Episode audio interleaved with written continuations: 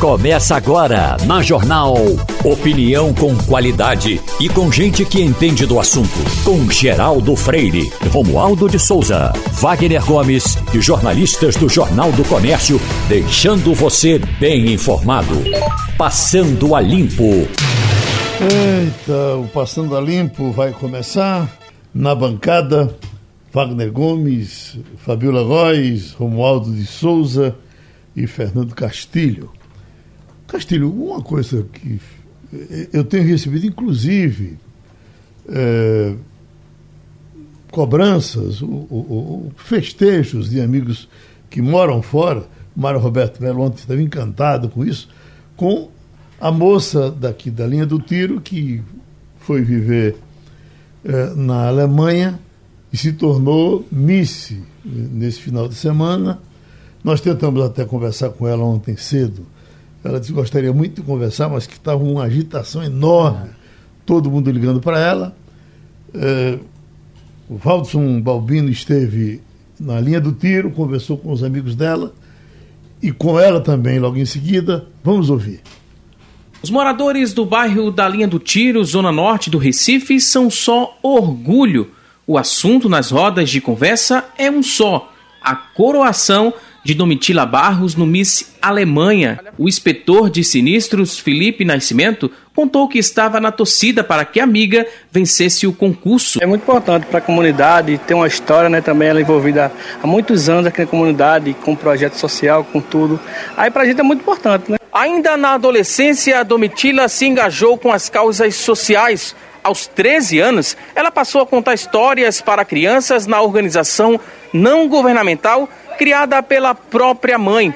A ONG ainda está em funcionamento, atende a 60 crianças aqui do bairro da Linha do Tiro, mesmo bairro da periferia do Recife que a Miss cresceu e viveu até os 21 anos de idade. Na Alemanha, Domitila Barros seguiu como ativista social e, em paralelo, trabalha como modelo e atriz. Trajetória que levou Domitila, primeira imigrante e mulher negra, a se tornar Miss Alemanha. Graças a Deus, eu tô viva para poder dizer isso. A favela venceu. E vai vencer muito mais. E eu espero poder servir como um instrumento de inspiração e de visibilidade para que a favela vença cada vez mais. Tá ouvindo? Bom dia, Geraldo. Bom dia, colegas da bancada. Bom dia, ouvintes. É realmente um caso bem interessante de, um, de uma inserção social de uma pessoa que vem de uma, de uma comunidade como uma favela mas que teve educação, teve visão social e teve um trabalho muito grande é, fazendo isso é, dentro da comunidade. Ela não fez sucesso agora, ela já tinha feito isso, tomou a decisão de ir para a Alemanha, fez sucesso, tem, é uma influenciadora na Alemanha. É, o nome Domitila certamente deve ter vindo da admiração que seus pais têm por Domitila de Castro Cantimelo, que foi a Marquesa de Santos, né? É, que foi amante de, de, Dom Pedro I, uma das amantes, mas que tem uma presença muito forte, né? Domitila de Castro era uma pessoa muito forte. Então, uhum. me parece que, que a, essa fortaleza da personalidade da nossa Domitila Barro vem muito disso. Mas é sempre bom uma ponta de, de orgulho que dá nisso. Agora, tem uma coisa que eu acho mais interessante, Geraldo. É como a Alemanha tem procurado é, quebrar paradigmas para que ela fosse eleita. Por exemplo, é, na Alemanha, a os, idade. Os critérios não são os, os critérios mesmos. não são os mesmos. A anterior, inclusive, tinha, é, já tinha um filho. né? Exatamente. Né? Então, uhum. por exemplo, também não tem o padrão que tem em dois países que cultuam essa imagem de míssil. Um, um que é a Colômbia, uhum. é, que é onde míssil é um negócio assim Partido Nacional, Filipinas a Venezuela, a e a Venezuela. A, sério, né? a Venezuela, que é uma uhum. coisa que, que, inclusive, impulsionava muito a indústria da, da, da, da cirurgia plástica. Parece que isso, isso e aí isso foi caído, foi caído muito depois do, da, da chegada de, de Maduro. Uhum. A Venezuela realmente não tem isso. Mas três países destacam-se nessa questão de Miss. E a Alemanha mudou o paradigma. Então, acho que é, é aquela história. A vitória de Domitila é mais uma questão de ascensão social, de grupos sociais que, em algum momento, precisam ser destacados para ser reconhecidos e ser referenciados. Isso é levado em conta hoje, né, Castilho? Hum, Não é. é mais como aquele antigo concurso de Miss em que a mulher é apenas observada pela sua beleza, né? Mas até diziam que para ser Miss tinha que ser burra, né? E essas coisas. é, e hoje, onde há ainda esse tipo de concurso, é para observar não só a mulher em si, como mulher, como ser humano, mas também com ações. Por exemplo, Domitila tem uma história. Domitila tem uma história de ação social. Então, isso tudo foi levado em conta. É. Não foi questão de beleza, de cintura, a polegada da isso. cintura, não sei o quê. Não. Claro, ela apresenta um conjunto de mulher, mas também apresenta mulher com ação. Então, isso é que é observado hoje. Data venha, Vossas Excelências. eu continuo com o meu instinto animal e eu ainda acho que a Miss devia ser bonita e escolher sim a mais bonita, mesmo que a gente tivesse outro título, outro, outra comenda para outros tipos de coisa, mas a, a bonita, bonita, o que é que você é? Eu sou é bonita, pronto, eu, eu premiaria, entendeu? Olha, eu acho que é, é, é, essa coisa ainda está muito presente nos concursos de Miss. Tem mais que... concursos, sim. O, é, o da Alemanha é totalmente diferente. É, mas veja bem, mas isso não quer dizer que a, a, as concorrentes é, possam ser classificadas de pessoas mal cuidadas. Não, não é bem isso, eu não diria nem filho, mas mais coisa. Não. É, é, Domitila é muito bonita. as fotos que a gente vê, ela é muito bonita, independentemente de qualquer coisa que ela possa fazer. É, exatamente. O padrão, o que eu acho que o Wagner tenta destacar é o seguinte: é que isto era o padrão só a beleza valia, sei lá, 80% na pontuação. Depois vinha algum tipo de ação social, tudinho. E tem uma coisa muito que era muito. Mas veja bem, é preciso também entender o seguinte: cada coisa no seu tempo, e o tempo é que define certos padrões. Quando a gente fala dessa questão do concurso Exatamente. de Miss no passado, era um padrão diferente, era um conceito diferente.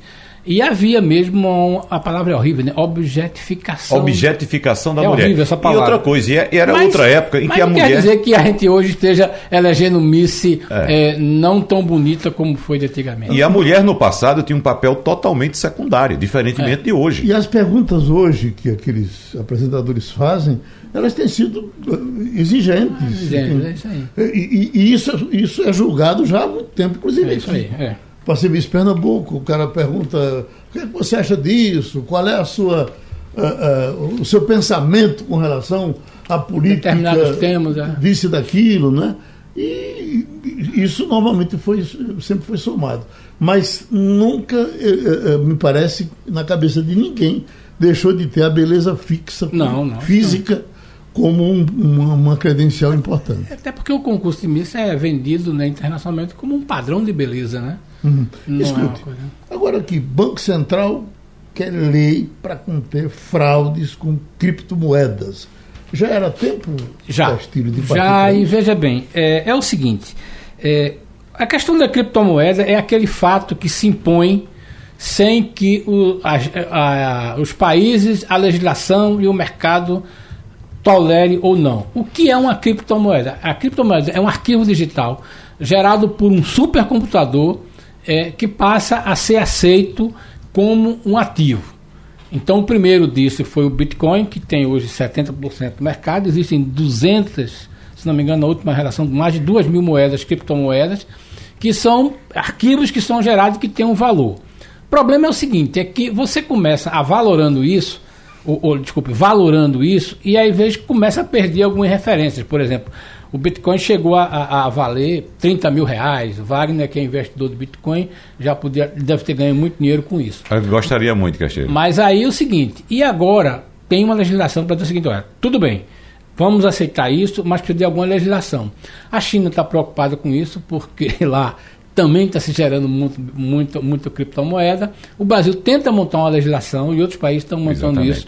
Agora, veja bem, ainda é, Geraldo, só para finalizar, uma coisa que o mercado financeiro vê com, eu diria, não com nojo, mas com preocupação. Quer dizer, não é físico, não é palpável, e aí, do jeito que, é, como é digital, ele pode ser é, não, não, não, não realizável.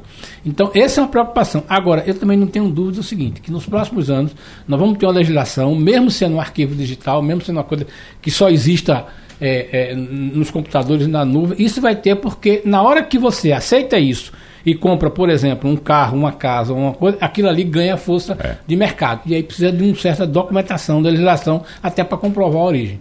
Porque o cara não pode chegar e dizer assim, não, eu montei um supercomputador em qualquer país do mundo, gerei um bilhão de criptomoedas, isso aí foi aceito, né? E eu aquele investimento que eu fiz naquele país num supercomputador que gerou um bilhão de reais, eu vou comprar um bilhão de coisa física. Aquilo ali pode ser assim, mas também pode ser que no meio desse negócio eu venha um bocado de dinheiro sujo. Deixa eu fazer uma pergunta a vocês, da minha absoluta desinformação.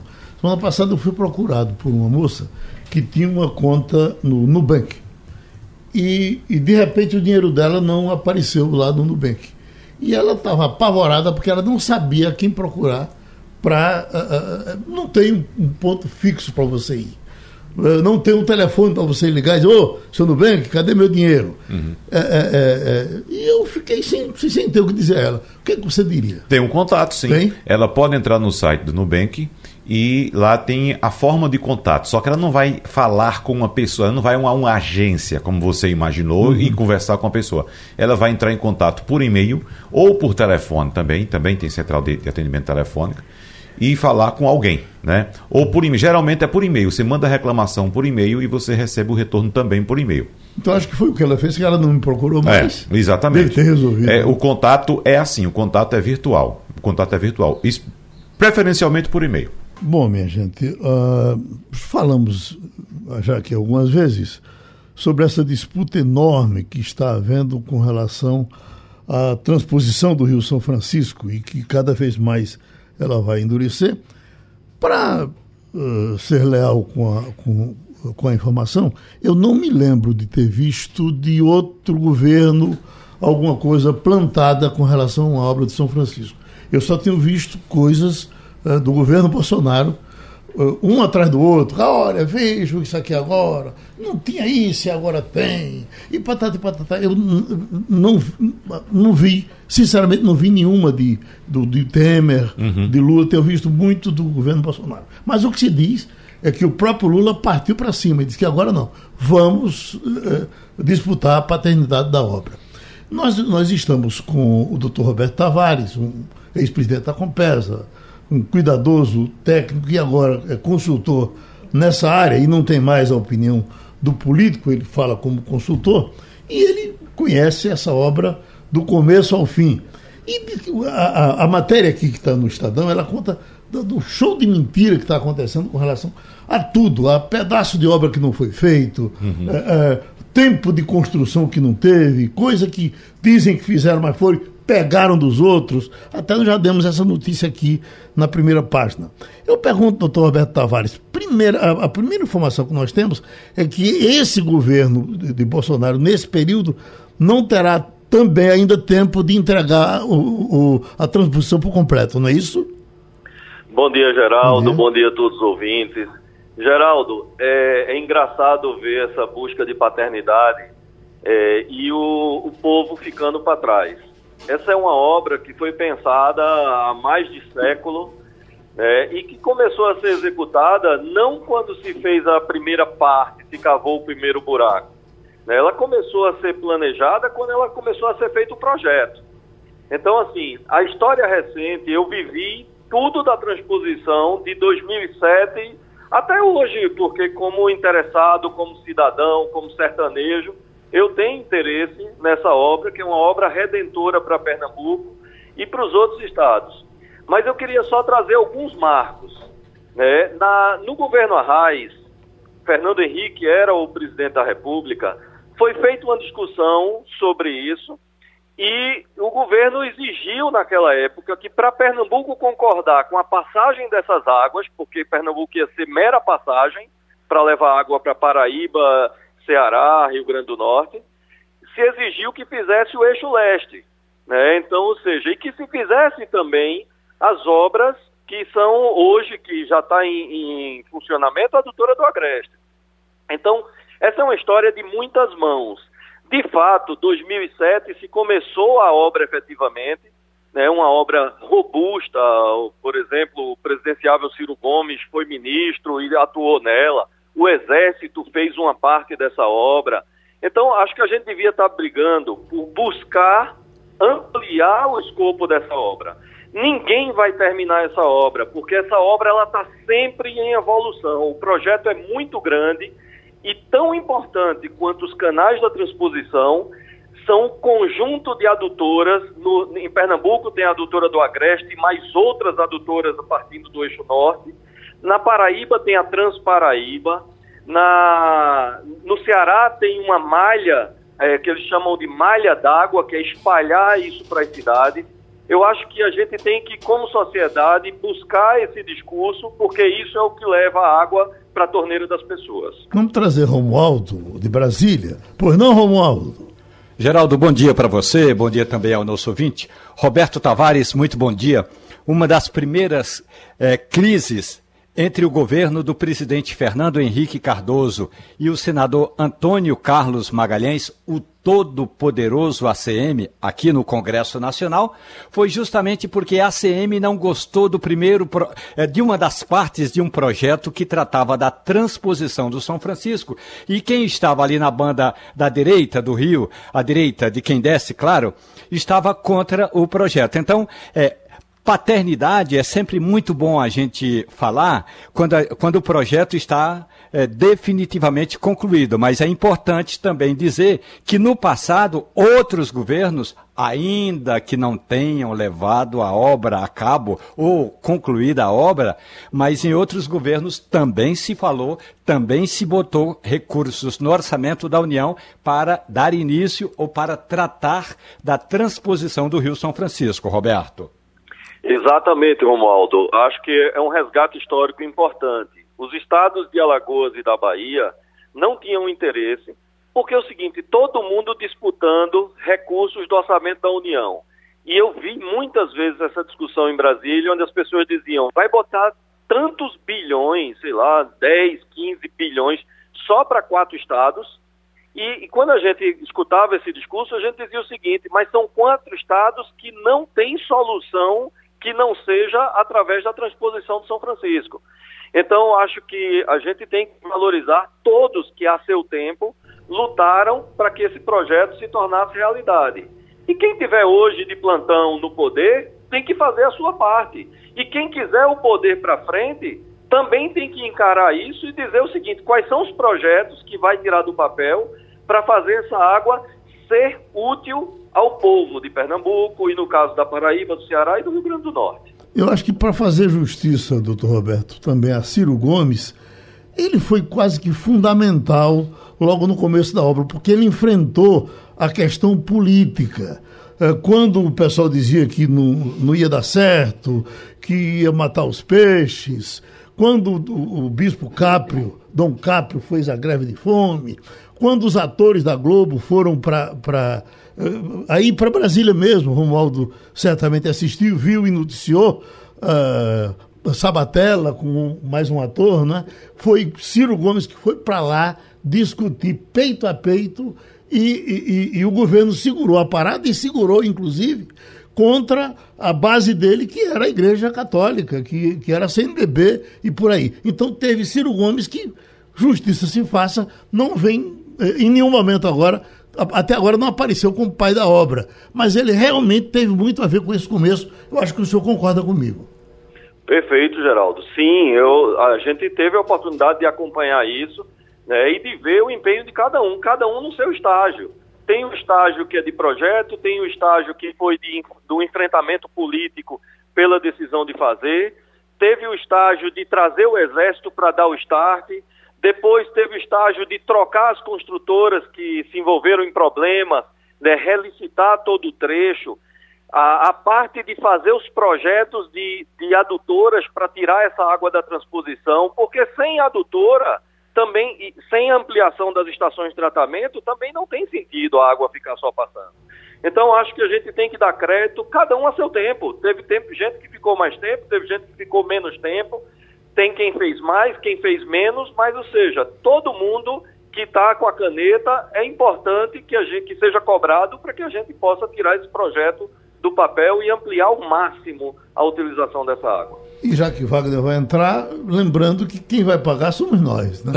Já estamos pagando há um bocado de Perfeitamente, tempo. Perfeitamente, exatamente. Agora, de fato, o, o histórico feito pelo doutor Roberto é, é, é, é perfeito, é, é, Geraldo Castilho e Romualdo, e quem nos escuta também. A ideia de transposição das águas de São Francisco remota época de 1840, ainda no, no, no Império, com Pedro II. Né? Em, em 1844 houve uma seca de 44 a 45, que inclusive o Ceará já, naquela época, procurava o, o, o, o Império, o Imperador, para fazer essa obra, mas naquela época não foi iniciado o projeto por falta de recursos de engenharia.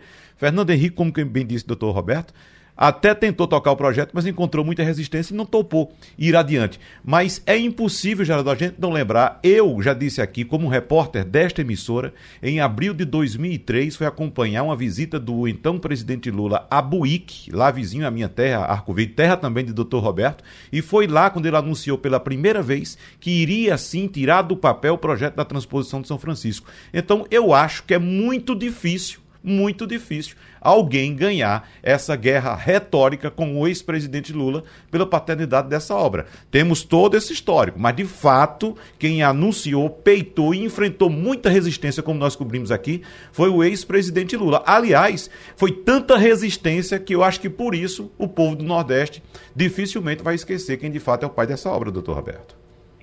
Isso, Wagner, veja, é, tem uma forma fácil de científica, sem se meter na política, de olhar isso. É só olhar o percentual de execução do orçamento feito em cada um dos governos, né? Mas eu volto a dizer, nós como sertanejos, né, somos de Arco Verde ali, a porta do sertão, nós vimos um conjunto de obras trazido para ali nunca antes sonhado, porque a gente pensou na, na adutora do Agreste, que abastecia Arco Verde, com o ramal voltando, e depois a gente terminou fazendo outras obras para antecipar os benefícios.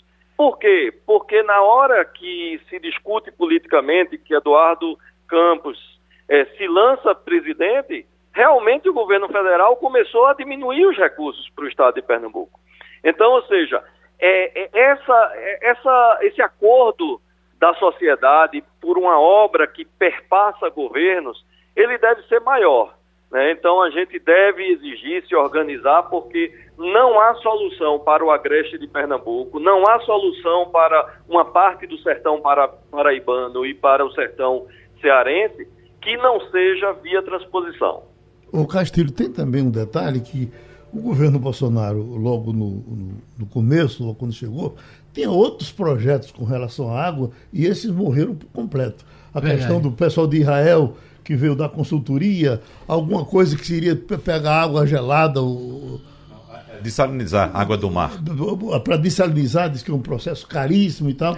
E no fim terminou só com, com o São Francisco, que Deus queira que isso seja para que a coisa também tenha o mérito de não ter deixado parado. E que é bom que se diga que seria bom se o projeto de salinização fosse adiante, porque seria mais água. Uhum. O, bom dia, Roberto, bom dia. Olha, tem um negócio interessante, é que a gente olha, como a gente revê a história, como, né, relê a história, vê uma coisa engraçada. O, o, a movimentação das pessoas contra o Rio São Francisco, né, achando que a transposição secaria o rio. Né? O rio o, é, o rio tem um volume de água que a transposição nem, nem só a questão de evaporação do rio é muito maior do que essa questão da água. E, no entanto, teve gente que fez greve de fome, gente que chorou em nível nacional dizendo que não devia fazer isso. Isso mostra um ponto ô, ô, Castilho, da, da, Castilho, das coisas. E gente até de cabeça. Veja bem, é isso aí que eu queria dizer. O, ex-governador de, do, do, Sergipe, Sergipe João, João Alves, Alves então, que, era um técnico, que era um técnico, morreu, não é? Era, morreu contra a transposição. Contra a transposição. Isso responde o quê? Que as pessoas às vezes se pegam um dado e não tem dimensão da coisa. Eu sempre lembro a transposição, Roberto, aquilo que é o projeto SWAP. Imagina se o governador Paulo Câmara reivindicasse agora que ele é o, o, o, o, pai de SWAP. Quando, na verdade, SWAP é uma construção de vários governadores, desde Heraldo Gueiros, né? E que cada um foi pondo um pedacinho. Mas eu queria lembrar duas coisas. Primeiro, a obra transposição é uma obra que custou um valor e hoje ela está muito cara. Mas tem uma coisa que eu acho que talvez o Roberto pudesse nos ajudar, que é o seguinte. Essa história de dizer que a paternidade primeiramente é bobagem, porque é aquela história. Tem certas coisas que ficam. A transposição está carimbada como foi uma coisa que começou no governo Lula, não terminou, mas começou. O Bolsa Família é uma coisa que foi criação do governo Lula. Não adianta querer botar o Bolsa Brasil, o, o beneficiário vai chamar isso. Então, agora, é compreensível que o, o, numa campanha ou que o governo Bolsonaro tenha que querer capitalizar alguma coisa. Mas eu queria avançar um pouco. Primeiro, Quanto falta ainda de dinheiro para concluir e o que é que a gente ainda tem que fazer, não só em Pernambuco, mas no Rio Grande do Norte, na Paraíba e no Ceará, para que essa obra chegue ao estágio que a gente está se propondo? Você consegue medir esse dinheiro, Roberto? É, Castilho, boa observação. Quando você fala isso, é, é, uma corrida de revezamento. Quando você faz o exemplo de swap, é uma corrida de revezamento. Cada um vai correr no seu ritmo, e passar o bastão para o seguinte. Então, é isso que vai fazer com que a gente possa utilizar essa água. Todos eles foram importantes. O que é que falta hoje? Hoje nós devemos ter cerca de 98%, né? então deve estar faltando 2%. Esse percentual que falta geralmente é em obras complementares, automação, é, a parte de finalização de vias paralelas, estruturas que vão ser necessárias para efetiva manutenção. Essa obra da transposição é uma obra complexa né, e vai precisar sempre ter uma estrutura forte. O governo federal, através do BNDES, estava estudando aí uma PPP para operar e tal. A gente tem que cuidar disso, porque senão essa obra vai se desgastando e, e depois ela pode perder a utilidade. A gente não pode aceitar isso. E com relação ao que a gente precisa fazer para frente, nos quatro estados, é espalhar as suas malhas de adutoras. Pernambuco tem um projeto muito bem feito para atender 68 cidades. Várias cidades já são abastecidas com água de São Francisco há muito tempo. A cidade de, de nosso amigo Geraldo aí, Pesqueiras, recebe água há bastante tempo. Arco Verde recebe água há bastante tempo. Mas a gente precisa levar para o agreste setentrional, lá para a região de Surubim, para o agreste meridional, para a região de, de de Garanhuns, para o Agreste Central também. Então, ou seja, precisa espalhar isso. Da mesma forma, a Paraíba está fazendo um projeto que é o Transparaíba, que vai levar água para mais de 20 municípios usando água da transposição. Eles têm uma situação mais difícil que a nossa, porque a transposição termina e joga no rio, né, no rio interno deles lá, ou seja, perde por evaporação, perde por é, entrar na terra água, absorção. Então, assim, irrigação, uma série de coisas. Pernambuco tem uma situação privilegiada porque o nosso projeto foi todo baseado em tubulações. É, e o Ceará também tem um projeto amplo. O Ceará é um dos estados mais desenvolvidos do ponto de vista de recursos hídricos. É, as grandes barragens nossas, para eles, são açudes, porque as deles são 20, 50 vezes maiores do que as nossas, porque o Ceará teve crises hídricas ele nem tem agreste, ele basicamente só tem sertão.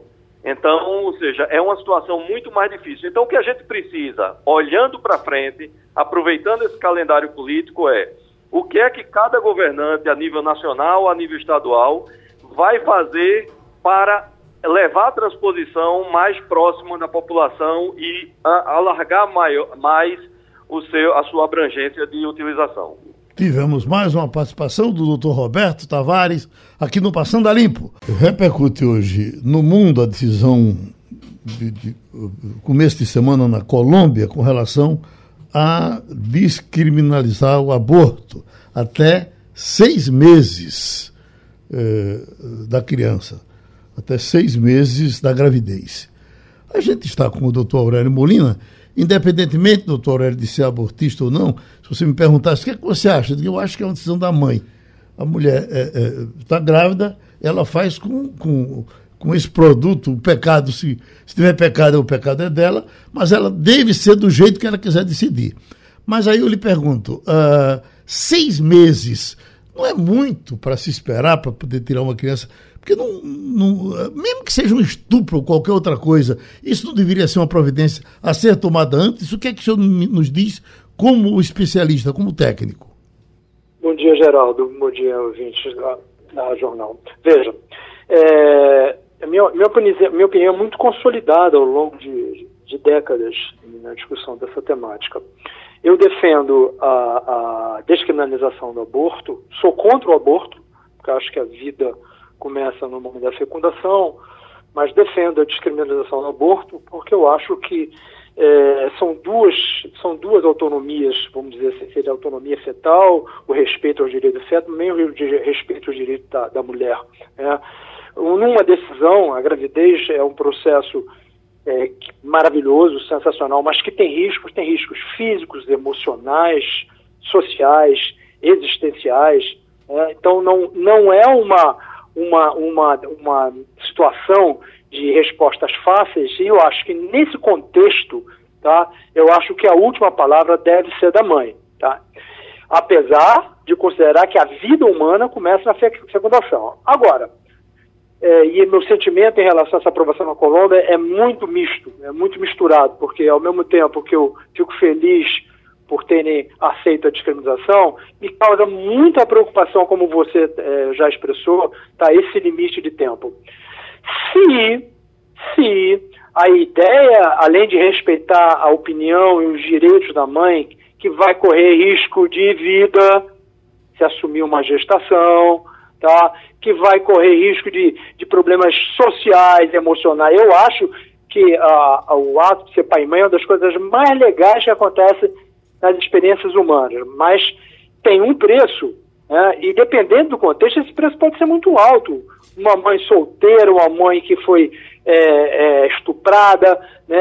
É, vai, os, os, trabalhos indicam tá, que no, na, numa, numa, numa gravidez, na adolescência, tá? tem um impacto social e econômico gigantesco para esse casal, ela deixa de estudar, ele, ele vai ter que trabalhar mais cedo, para de estudar também, mas eh, as questões físicas, principalmente as questões físicas, tá? que toda a gravidez tem risco de morte, se você deixar uma mulher sem nenhuma assistência em qualquer lugar do planeta, a cada 50 partos, tá? vai morrer uma mãe.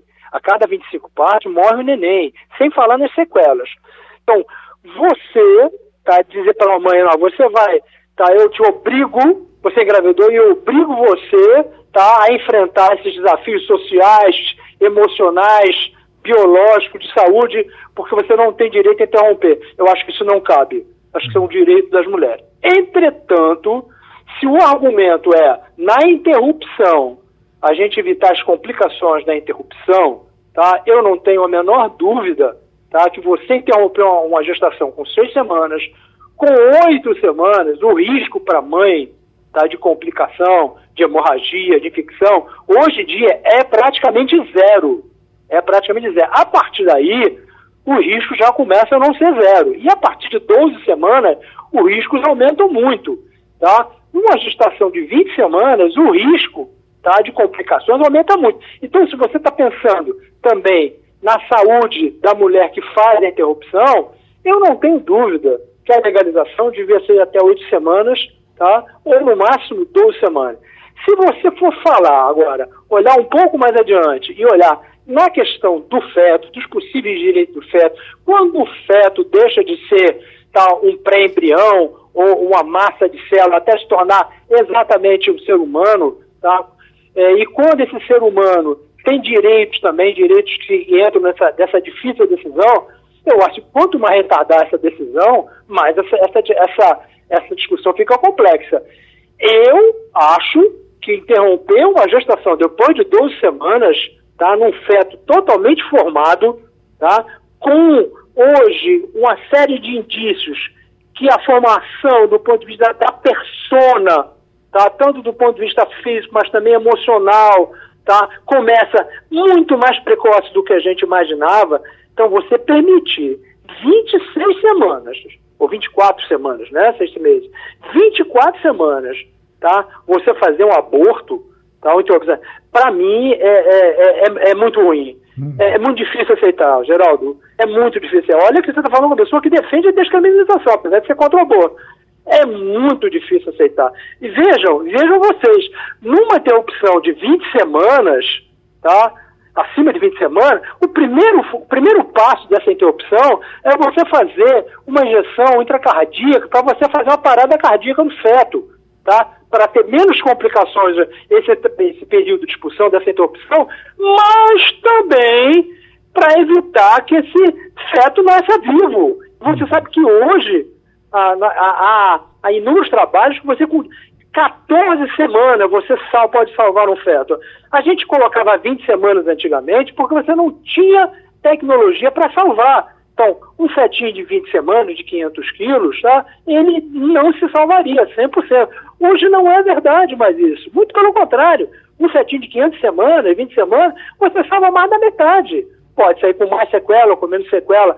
Tá? E um feto de 26 semanas, 24 semanas. Olha, eu espero que eu espero que essa essa bandeira não seja nem levantada por todos aqueles que são favoráveis à interrupção voluntária da gravidez, a descriminalização do aborto. Eu acho lamentável, eu acho lamentável tá, a permissão de, de uma interrupção a 20 e 24 semanas. Eu não, não consigo aceitar, fico incomodado, acho que muita gente que, assim como eu, que defende a descriminalização vai ficar muito incomodada. Eu acho que se nós estamos pensando em, realmente em não só do direito à autonomia da mulher, mas a saúde da mulher durante a interrupção, eu acho que o limite deve ser oito semanas, no máximo 12 semanas. Acima disso, tá? Eu acho que é outro contexto, essa discussão fica muito mais complexa, mas 26, 24 semanas, para mim, para mim, Geraldo, eu sei que eu vou ser muito criticado nessa posição, para mim é inaceitável. Oi, Romualdo.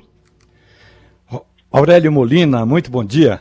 A bom questão dia, toda também que a gente precisa discutir, independentemente de uma ou 24 semanas, são as, gest as gestações inseguras em todos os sentidos. A insegurança do ponto de vista da moral, do, do fato religioso, do fato eh, financeiro e até da geração daquele, daquele feto.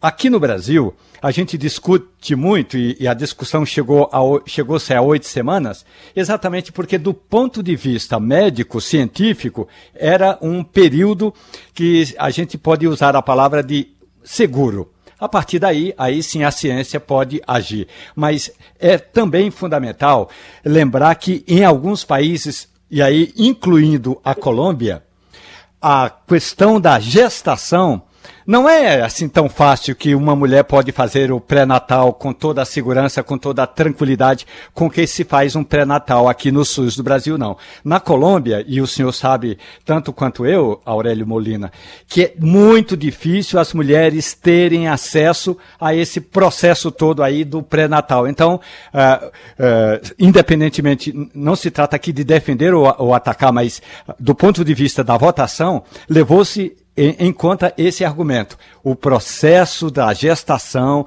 e o acompanhamento da gestante não é tão fácil na Colômbia. É, Romaldo, pra, prazer ouvi-lo. É, novamente, é muito pertinente a sua, a sua colocação. É, voltando àquela linha, é, a gravidez, é, na minha opinião, é um processo maravilhoso. Tá? A, a, a, vivência da maternidade tá? é fantástica, mesmo nas piores condições, ela é sempre muito, muito interessante, mas o processo leva a riscos físicos, emocionais, sociais e existenciais, comprovadamente. Tá? Em relação à questão física, né, se você, como disse, você não der nenhuma atenção durante a gestação, durante o parto, tá, e do, no, no, período pós-parto, a chance é muito grande de ter complicações. É uma a cada 50 mulheres. É muito alto isso. Ela vai morrer, sem falar das complicações. Então, é, você tem que ter, sem dúvida nenhuma, eu acho que aí foi um avanço que a gente teve nos últimos anos no SUS, tá? é, é uma faceta do SUS, essa capacidade tá, de, de estar em todos os lugares é, da população brasileira. Lógico que ainda não é perfeito, já tem falha, mas você dá uma assistência mínima. O pré-natal é full, um pré-natal tá? seis a oito consultas, já diminui muito a mortalidade materna na questão dos riscos de, principalmente, de uma doença, de uma doença hipertensiva da gestação, que pode levar tá, a uma convulsão, que pode levar à morte da, da mulher. Né? E isso acontece, mesmo mulheres aparentemente muito bem, com boa saúde, durante o próprio processo gestacional, que não é perfeito, é lindo, maravilhoso, mas não é perfeito, a gente não sabe por quê, tá? Ela pode, pode, pode ocorrer uma eclâmpsia ou uma pré-eclâmpsia, tá? Entre outras coisas. Então, a assistência, você coloca muito bem,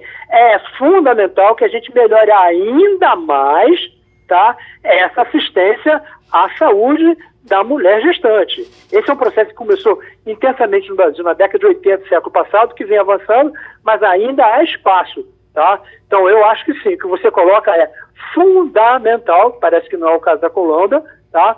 que todo, toda mulher tenha a sua garantia de um pré-natal de qualidade, tá? e que não precisa muita coisa, não precisa muita coisa, tá? um pré-natal de qualidade, tá? tem que ser oferecido e para todas as mulheres tem que ter acesso. Acho que isso é muito importante que você falou, Romualdo. Outra participação do cientista, ginecologista, médico Aurélio Molina, aqui no Passando a Limpo. Vamos para Fabiola Góes, nos Estados Unidos. A expectativa do mundo agora, Fabiola, é, está toda voltada para aí para saber as sanções que serão aplicadas contra a Rússia. E já teve a declaração de Putin dizendo que a Rússia já está acostumada com sanções, não está muito preocupada com o que possa chegar. Vamos nós? Bom dia, Geraldo. Bom dia a todos. É isso mesmo. O Putin está muito confiante. Ele decidiu reconhecer os territórios né, de Donetsk e Luhansk, e ele está muito confiante porque ele tem a China como uma grande aliada. Então, estão os Estados Unidos, o Japão, a União Europeia anunciando várias medidas, mas a gente tem que lembrar que o Putin ele tem reservas internacionais em torno de 600 bilhões de dólares e a China ele teve no início do mês agora nos Jogos de Inverno da China e ele tratou de uma grande parceria, como se a China fosse abraçar, vamos dizer assim, a Rússia em caso de medidas drásticas do Ocidente. Agora, a notícia mais importante do dia de hoje acabou de sair, que é a Alemanha dizendo que vai suspender a autorização do início de operação do gasoduto Nord Stream 2, que ia dobrar a capacidade de envio desse de gás natural da Rússia direto para a Alemanha sem ter que passar para a Ucrânia. Essa medida acaba beneficiando a Ucrânia, que vai continuar né, operando né, o gás. O, todo o gás russo que passa hoje da Alemanha tem que passar pela Ucrânia e abastece metade da Alemanha esse, esse gás russo. E aí agora com essa suspensão não só é uma boa notícia para a Ucrânia, como também para os Estados Unidos, que em caso de faltar gás natural da Alemanha, a Alemanha vai comprar também gás dos Estados Unidos. Eles vendem gás liquefeito dos Estados Unidos para a Alemanha. Agora, é um momento de extrema indefinição no cenário mundial, porque a Ucrânia ainda não decidiu o que, que vai fazer com essa decisão de eles, eles praticamente perderam dois territórios ali no leste da Ucrânia. Eles já vêm em guerras, em brigas internas, né, com separatistas russos que defendiam realmente que esses países ficassem, essas regiões ficassem independentes. E a Rússia, ela simplesmente reconhece. Então, é contraria né, acordos internacionais, ela está sendo acusada de contrariar acordos internacionais. E o Putin foi ontem para a televisão, num discurso de mais de uma hora, foi o discurso mais duro dele nos últimos 20 anos, os analistas internacionais falam isso. Ele, inclusive, vai além, ele diz que a Ucrânia é um país que foi inventado pelo Lenin, que não é um país que deveria estar constituído. Então, assim, ele vai fazer tudo para enfraquecer a Ucrânia nesse período, e aí agora a gente espera não uma guerra tradicional com a OTAN entrando, porque se a OTAN entra, os Estados Unidos entram nesse conflito agora, acaba virando a Terceira Guerra Mundial. Mas se não houver, que eu acho muito pro, pouco provável que isso aconteça, vai haver uma guerra cibernética, né, de Rússia contra a Ucrânia e, e vai tentar enfraquecer a Ucrânia de toda forma. Oi, Wagner. Além dessa, ah, Fabiola, além dessa uh, informação importante que você acaba de trazer, da suspensão por parte da Alemanha do funcionamento desse gasoduto com a Rússia, a gente sabe muito bem que a Rússia é fornecedora de mais de 40% do gás da Europa, a União Europeia e o Reino Unido também estão articulando aí uma primeira onda de sanções contra o país de Vladimir Putin, né? E o caráter dessas sanções deve ser decidido ainda hoje em duas reuniões na Câmara dos Comuns em Londres e também em uma reunião com os ministros das Relações Exteriores da União Europeia em Paris. Agora, a Rússia, que tem essa dependência também econômica do gás que vende para a Europa, fica agora tentando abrir uma outra dependência que é com, é, que é com a China, né? que constrói também um, um gasoduto para a China. Só que a China é a China. A China tem todo aquele poderio econômico e pode complicar a situação da Rússia também. Então, qual a expectativa que se faz aí nos Estados Unidos de que essas sanções possam, de fato, fazer com que Vladimir Putin recue? Fabiola? Olha, o que se esperava de fato, Wagner, era a Alemanha. A Alemanha estava muito equilibrada nesse momento até agora. Não, já tinha avisado que não ia dar dinheiro, que não ia enviar tropas para regiões de fronteira, que não contasse com ela para isso. Mas quem pode de fato negociar com, com o Putin nesse momento é a Alemanha, porque você, você imagina o que, que não geraria de receita para a economia russa esse gasoduto, esse Nord Stream 2? Ele levaria assim, bilhões de receita anuais para a Rússia com a inauguração desse gasoduto. A Angela Merkel ela passou o governo né, para um outro ministro, primeiro-ministro, e aí ela agora eh, sai de cena. Não houve negociação na época para colocar instalação, porque era desde setembro que esse gasoduto está pronto. Aí agora entra um novo chanceler, o Olaf Scholz, não negocia isso com a Rússia, e agora é o único país de fato que pode sentar e ter uma, uma postura mais firme contra a Rússia. Porque os Estados Unidos vão impor sanções, obviamente, isso daí vai ser de acordo com. É, a, a, o Biden pode ser que ele divulgue hoje a qualquer momento novas sanções contra a Rússia, mas por enquanto a medida que ele tomou foi uma medida considerada bastante leve aqui, que ele apenas está determinando que não haja nenhuma troca comercial entre essas duas novas repúblicas criadas e reconhecidas pela Rússia. Mas se espera que, de fato, ele apresente sanções contra a Rússia, contra o Putin. A gente está esperando também né, que, os, que é, o Reino Unido, o Boris Johnson está se reunindo com o Conselho Econômico e também o Japão. O Japão é um importante exportador de semicondutores para a Rússia. Eles não têm uma produção a grande, larga escala, mas ele é um importante fornecedor de chips, né, de produtos de captação de imagens e celular. Então, é um país também que vai apresentar sanções contra a Rússia. Agora, o Putin ele está muito decidido, ele fez os cálculos corretos, ele está jogando um xadrez com a comunidade internacional. A OTAN está assistindo tudo isso, provavelmente não vai fazer nada, assim como não fez quando a Rússia anex, decidiu anexar o território da Crimeia em 2014. Então, é um momento de, de muita tensão no cenário internacional e o que, que isso vai impactar para a gente, né? Que eu acho que os nossos ouvintes estão perguntando assim: o, esse conflito é tão longe da nossa realidade, mas a gente pode perceber que, se de fato esse conflito se escalar, vai haver um aumento grande na, em todos os produtos que a gente tem, de gasolina, de, do que chega na mesa uhum. do brasileiro, por exemplo. Porque agora o barril de petróleo já houve um aumento de 5% no valor do barril de petróleo. Então é uma crise que vai ganhar contornos mundiais. E, a, e aí no Brasil a gente vai sentir também. Então é um momento de muita incerteza que os analistas tentam descobrir, é, é, tentar imaginar o que, que o Putin vai fazer. Agora, eu ouvi uma, uma entrevista com a ex-secretária de Estado norte-americana Condoleezza Rice, que, é, que foi na época do George Bush, e ela diz que a grande frustração do Putin é ver a Ucrânia um país desenvolvido, um país que tem a vontade própria e que tem uma identidade nacionalista. E isso acaba acontecendo nesse momento.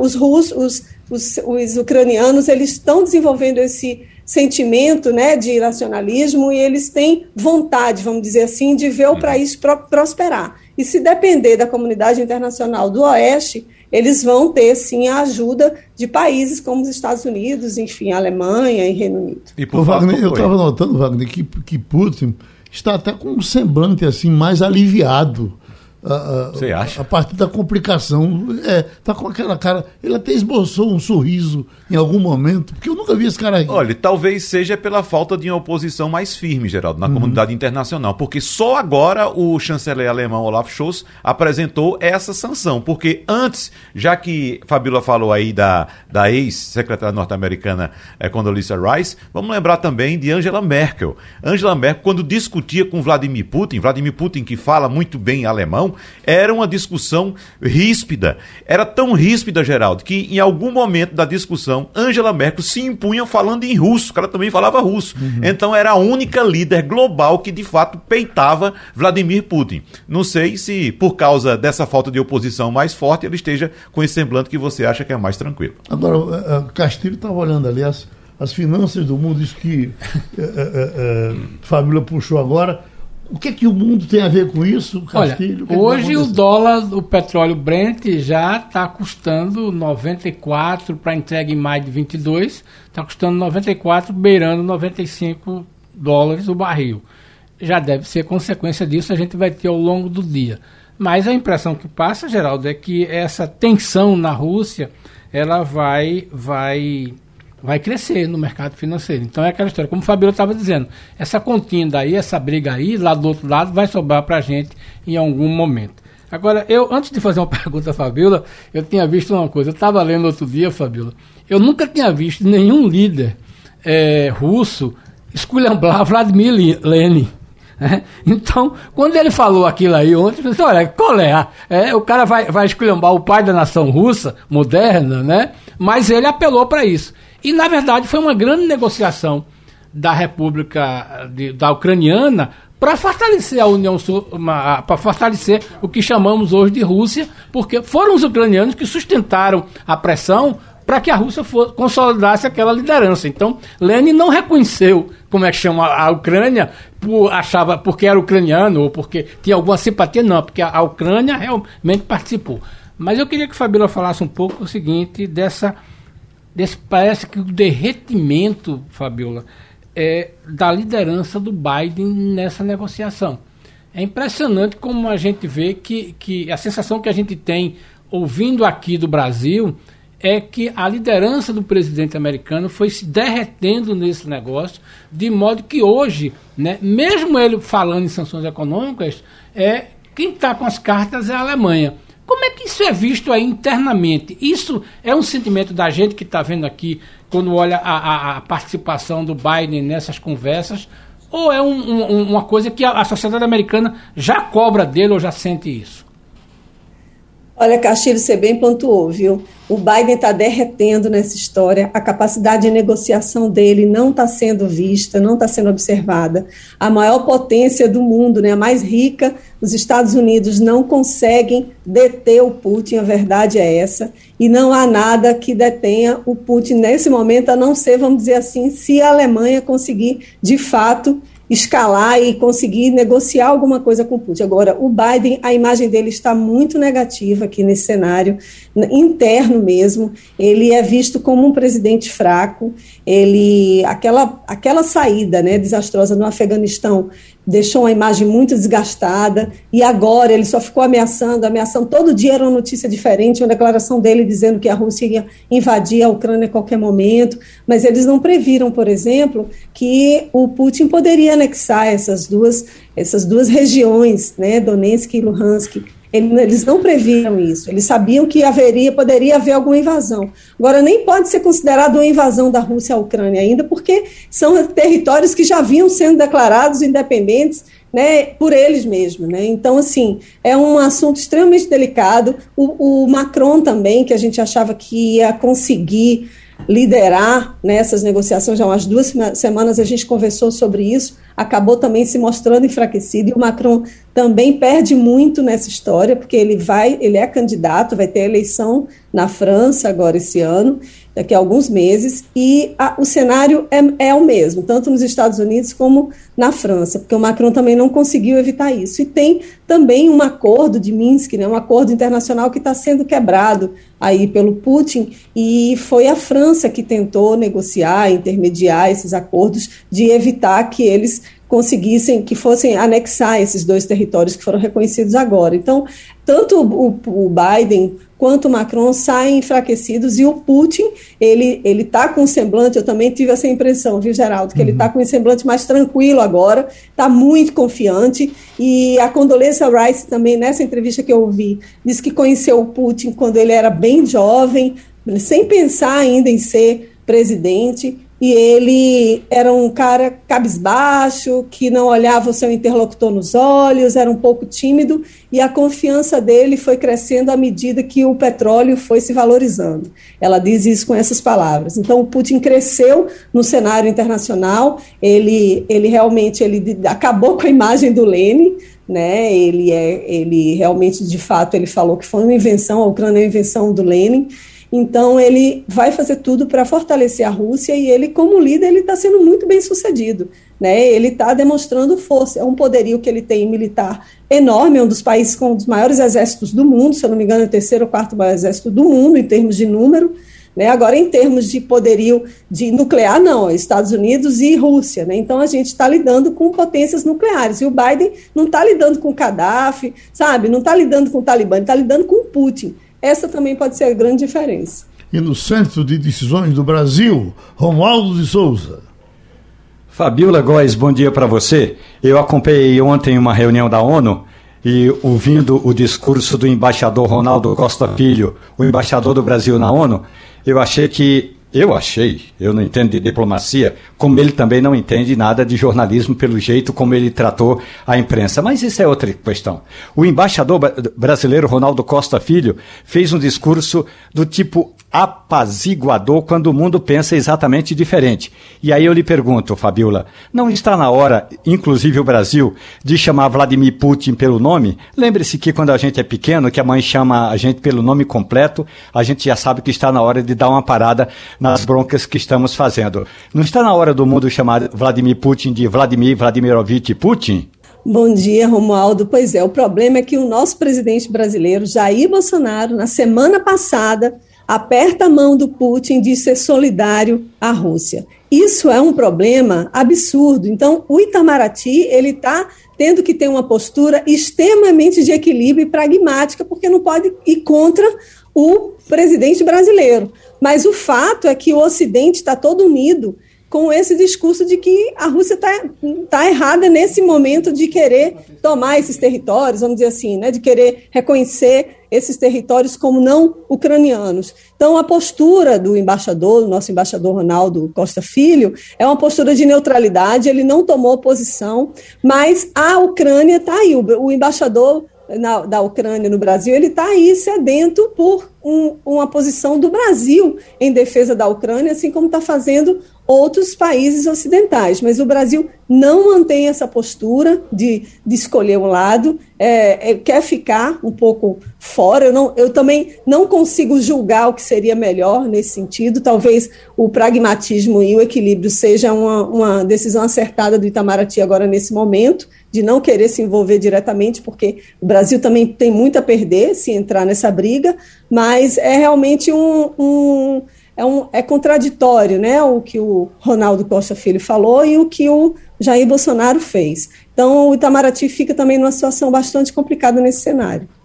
Era só para completar, Romualdo Fabiola, é, essa divisão né, Rússia-Ucrânia vem de 18 né? E teve a participação de Lenin muito forte. Quando a gente consulta o livro de história, tem duas coisas, Geraldo. Lenin, de fato, tentou impor um governo soviético dentro da Ucrânia. Mesmo a Ucrânia apoiando a Revolução Socialista, ele não conseguiu impor um governo lá. E perdeu. E teve que reconhecer o governo da Ucrânia. E também o seguinte: depois da guerra, os ucranianos depois desse movimento, os ucranianos se queixam muito do governo central de, de Lenin de não ter ajudado o país quando estava passando fome. Na Segunda Guerra Mundial, a Ucrânia também sofreu isso. Então, esse sentimento ucraniano contra a Rússia, que é vizinha, é muito forte. Então, é aquela história. Diferentemente do que Vladimir Putin disse que Lenin fracassou ao reconhecer, não. Lenin até tentou fazer um governo. Agora, os ucranianos disseram não, a gente quer manter isso. É só um registro histórico para que a gente entenda essa coisa de que, como às vezes, 100 anos depois, 200 anos depois, a história precisa é resgatada e algumas pessoas distorcem também a história, como aconteceu ontem de, de Putin com relação a Lenin. E terminou passando a limpo. A Rádio Jornal apresentou opinião com qualidade e com gente que entende do assunto. Passando a limpo.